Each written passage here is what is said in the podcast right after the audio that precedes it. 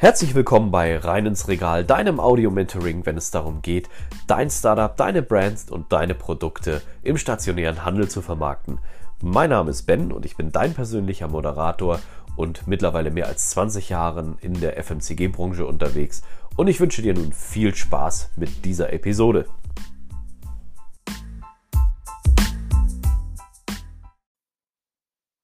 Herzlich willkommen zu dieser Episode und schön, dass du eingeschaltet hast. An dieser Stelle nochmal herzlichen Dank für deine Zusprüche und deine Zuschriften. Ich habe mich da sehr drüber gefreut und es motiviert mich natürlich auch jeden Tag weiterzumachen. Heute kommen wir zu einem spannenden Thema, welches auf die anderen aufbaut. Und das Thema lautet, was ist dein Geschäft und womit machst du deine meisten Umsätze? Bevor wir auf das Thema eingehen, müssten wir einmal über die Sichtweisen sprechen. Denn hier gibt es unterschiedliche Sichtweisen. Zum einen, was ist dein Geschäft und was machst du wirklich an guten Umsätzen? Und was ist das Geschäft deines Kunden? Wo macht dein Kunde oder deine Kundin die meisten Umsätze? Das ist ein sehr wichtiger Aspekt, den wir hier immer beleuchten wollen. Und ich würde sagen, wir springen auch gleich aktiv rein. Damit wir unseren Case, unseren Fall wirklich gut durchspielen können, ist es sehr wichtig, dass du verstehst, dass du schon gute Umsätze gemacht hast bei einem Kunden. Wir transportieren das hier auch nicht auf dein gesamtes Unternehmen, sondern auf einen einzelnen Kunden, eine Abnahmestelle sozusagen. Du arbeitest mit diesem Kunden schon ein paar Jahre zusammen und hast auch stabile Absätze geschaffen. Und weil wir uns gerade im Sommer befinden, lass uns doch mal aus dem sogenannten FMCG-Bereich ein Getränk nehmen. Dieses Getränk gibt es in fünf verschiedenen Variationen. Drei Variationen davon laufen richtig gut. Das heißt, du machst dort tolle Umsätze mit, du hast dort wirklich Steigerungen drin, gute Zahlen, aber zwei von diesen Produkten laufen nicht ganz so gut. Nun ist es so, es wäre gut, wenn du natürlich dein Zahlen, Daten, Faktenmaterial, Verkaufsberichte oder auch eigene Erfahrungsberichte nimmst und dich hier, so gut es geht, auf den Kundenbesuch vorbereitest. Bevor du da jetzt reinstürmst und die Themen bearbeitest, wie wir in den vorigen Episoden hatten, ist es wichtig, dass du dir diese Zahlen zumindest für den Moment des Besuches einmal verinnerlichst, am besten auswendig lernst, damit du auch sofort ad hoc antworten kannst. Das gibt natürlich auch deinem Kunden einen sehr gutes Gefühl, dass er dort mit dir einen adäquaten Ansprechpartner oder Ansprechpartnerin hat, die auch wirklich weiß, wovon sie oder er spricht. Gut, wir haben unser Getränk und dort haben wir festgestellt, dass zwei Sorten nicht so gut laufen. Die anderen drei laufen bombastisch und wir wollen natürlich was? Verkaufen. Das ist unser Ansatz, dass wir hier eine kleine Möglichkeit haben, wieder unseren Absatz auszubauen.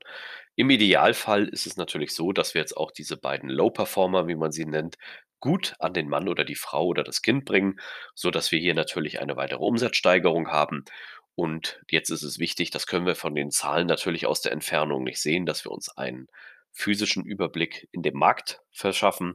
Das hast du auch getan. Du bist in den Markt reingegangen, so wie wir es in anderen Episoden besprochen haben, hast dir halt einmal dementsprechend den 360-Grad-Blick gesehen und du hast auch festgestellt, dass von diesen fünf Sorten wirklich drei komplett präsentiert sind, aber so ein bisschen vermissen tust du die anderen beiden Sorten. Jetzt wäre es wichtig, einmal natürlich in das Gespräch zu gehen, damit du dir das vorstellen kannst, hast du halt äh, einmal ohne Termin äh, bist du dort drin gewesen in deinem Markt und versuchst jetzt deinen Ansprechpartnerin oder deinen Ansprechpartner zu finden, um mit ihnen mal das Ganze durchzusprechen. Ich gehe jetzt hier nicht auf das Verkaufsgespräch ein, das ist ein anderes Thema, das werden wir in Staffel 3 behandeln. Da freuen wir uns dann schon drauf, aber hier geht es jetzt erstmal nur um diesen analytischen und Helikopterblick, dass du auch verstehst, warum dieses Thema mit deinem Geschäft und womit du die meisten Umsätze machst, sehr wichtig ist. Du hast jetzt, wie gesagt, dir einen Überblick verschafft und du gehst jetzt mit dem Ansprechpartner in den Dialog und stellst fest, dass halt dementsprechend dem Ansprechpartner gar nicht so geläufig ist, was seine Top 5 Artikel eigentlich sind von den fünf, die du hast. Ihr sprecht über Produkt ABC und im Gespräch kristallisiert sich raus, dass eigentlich dein Top-Produkt wie in der gesamten Nation das Top-Produkt A ist. Bei ihm ist es aber kurioserweise das beste Produkt entgegen aller Werte, die du kennst, das Produkt von C. C verkauft er richtig gut, das ist sein Produkt. Und ähm, warum, wieso, weshalb, können wir uns jetzt einfach nicht erklären. Es ist einfach so, dass das Kundenklientel da ist, dass genau diese äh, Kunden dort und Verbraucher sind, die genau Sorte C bevorzugen. Sorte A und B sind natürlich vorhanden. Aber im Kern ging es ja auch um die beiden Low-Performer. Und die konntest du jetzt so im Regal nicht richtig feststellen und im Gespräch stellt sich auch zusätzlich heraus, dass dementsprechend der Markt dir sagt: „Mensch, also Sorte D und E, die sind eigentlich so gar nicht, äh, interessant für ihn und er hat auch nicht genug Platz. Deswegen hat er sie mal ausprobiert, aber nicht verkauft. Und da kommt auch schon die magische Erkenntnis her, warum du wenige Umsätze hast, denn es gab gar keine fairen Bewertungszeitraum. Denn wenn ein Artikel natürlich nicht verkauft wird, dann kannst du ihn auch nicht fair bewerten, ob es ein guter Artikel oder schlechter Artikel ist. Respektive, wenn es ein One-Hit-Wonder war, nur ein einmaliges Geschäft, stellst du natürlich fest, dass es dort dementsprechend äh, Absätze gab, aber du konntest diese Absätze aus der Ferne natürlich nicht bewerten, höchstens als die, dass sie halt zu gering sind. Okay, was möchte ich damit sagen? Warum ist das so wichtig, dass du dein Geschäft kennst und deine Umsätze? Nun, einerseits merkst du an diesem Fall, wie gesagt, es geht nicht um das Verkaufsgespräch, da gehen wir woanders drauf ein. Du hast hier Informationen bekommen, die für dich, für deine Line oder deine Hierarchie oder was immer du für einen Rattenschwanz noch, ähm, im Unternehmen dran hast, extrem wichtig sind. Und hier merken wir auch wieder, warum der Außendienst auf der Fläche an der Front so wichtig ist, weil er natürlich sehr gute Informationen bekommt, diese Informationen verwertbar sind und wenn du sie sammelst und konsolidierst und an die richtigen Stellen weitergibst, sei es dein Produktmarketing oder sei es deine Ressourcenanalyse oder auch dein Controlling, dann kann man natürlich mit diesen empirischen Daten eine Menge anfangen. Man könnte jetzt auch mal diesen Markt beleuchten. Wir haben ja festgestellt, dass entgegen aller, äh, Trends die Sorte C dort am besten läuft. Da kann man dann auch einfach mal eine richtige Marktstudie durchführen lassen, um zu gucken, warum ist das so und lässt sich das auch vielleicht auf andere Outlets oder Märkte in Deutschland transportieren. Hier ist es so enorm wichtig, dass du halt die ersten Schritte beherzigst, dass du dich einmal vorbereitest. Stell dir vor, wir hätten diesen Besuch gerade, wie wir ihn Quick and Dirty durchgespielt haben, nicht gemacht und wir hätten uns nicht richtig vorbereitet. Wir wären einfach nur reingegangen und hätten gesagt: „Lieber Kunde, was willst du kaufen? Das und das. Vielen Dank, auf Wiedersehen und bis zum nächsten Mal.“ Dann bist du selbst nicht in der Lage, erst mal zu wissen, was in deinem Gebiet oder bei deinen Kunden abgeht oder auch in deinem Geschäft, sondern du bist auch noch gelähmt, weil du kannst nicht reagieren. Du kriegst keine Informationen. Du kannst damit nicht arbeiten und es ist nicht verwerten. Und das ist ein sehr wichtiger Punkt und ich erlebe es immer wieder im Alltag, wie viele Menschen, Personen, Unternehmen genau an diesen wichtigen Basisthemen scheitern. Denken wir wieder an den Kunden. Es ist auch eine Wertschätzung an den Kunden, wenn du dementsprechend dich vorbereitet hast und einfach mal im Kern überlegst: „Was ist eigentlich dein Geschäft?“ Diese Frage ist enorm wichtig und hilft dir natürlich dann auch, dass du dich idealerweise auf dein Geschäft vorbereiten kannst und auch entgegen vielleicht aller strategischen Punkte, die dort kommen. Das kannst du sehr breit spielen. Stell dir vor, von deiner Firma kommt eine Offensive, die jetzt ausschließlich auf die Sorte E zielt. Du weißt, dass du mit der Sorte E vielleicht 20% deines Gesamtumsatzes machst und wenn du die anderen Sorten aus dem Fokus lässt, wirst du 80% deines Umsatzes vielleicht nicht machen, wenn du nur zu dem Kunden fährst, um Sorte E zu pushen. Das ist wichtig. Dann hast du natürlich auch gleich gutes Zahlen, Daten und Faktenmaterial und einem Bauchgefühl und eine Meinung von der Fläche, ähm, um natürlich den ja, den, äh, höheren Damen oder Herren, die dir sowas vorgeben, entgegenzuwirken, um hier auch einen wirtschaftlichen Schaden abzuwenden. Denn es kann nie gut sein, wenn man seine Top-Performer dem Kunden nicht anbietet und sozusagen seine Low-Performer dem Kunden rausholt.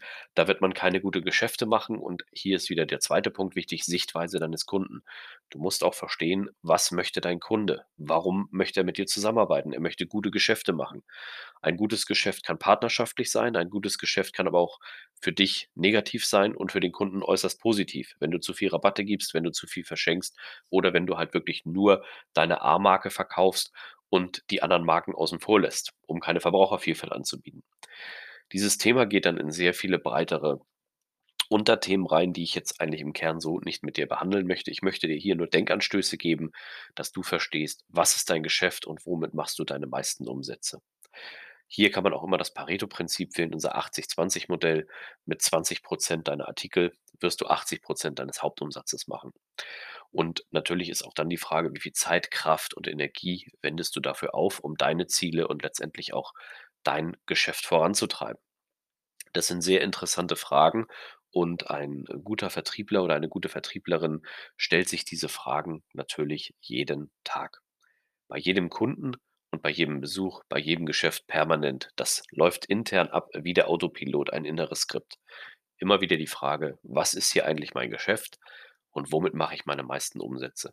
Denn darum geht es im Verkauf, Umsätze zu generieren, Erträge zu generieren und das möglichst partnerschaftlich für beide Seiten, sodass ihr natürlich dann draußen auch ein gutes Miteinander habt und natürlich dann auch langfristig das Geschäft entwickeln könnt. Und das Gute ist wirklich, wenn beide Parteien wissen, wovon sie sprechen und äh, was beide Parteien voranbringt, dann entsteht womöglich noch eine Synergie, die beide Firmen letztendlich noch weiter voranbringen kann und die Umsätze noch in höhere Ebenen ausbauen lässt, an die man vielleicht heute so noch gar nicht denken kann.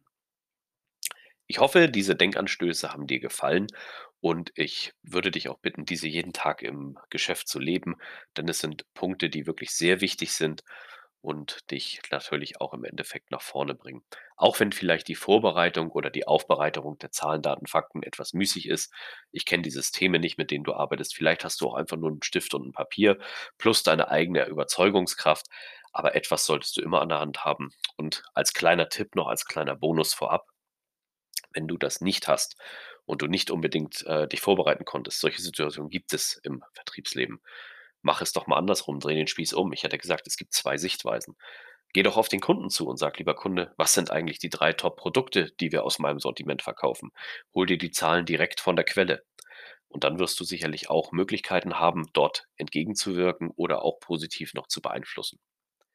Ich danke dir, dass du zugehört hast. Ich freue mich schon, wenn es in die nächste Folge geht und bleib dran. Wir bewegen uns immer stärker auf die Staffel 3 zu. Dort geht es sehr stark um die Coaching Skills, um die Basics, was für dich natürlich nach dieser Vorbereitung der ersten zwei Staffeln sehr interessant sein könnte.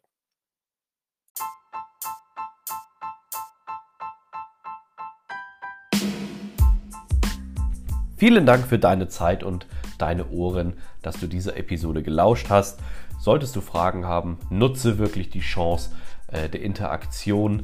Und wenn es dir gefallen hat, lass gerne eine Rezension da. Ich wünsche dir nun einen wunderbaren Tag.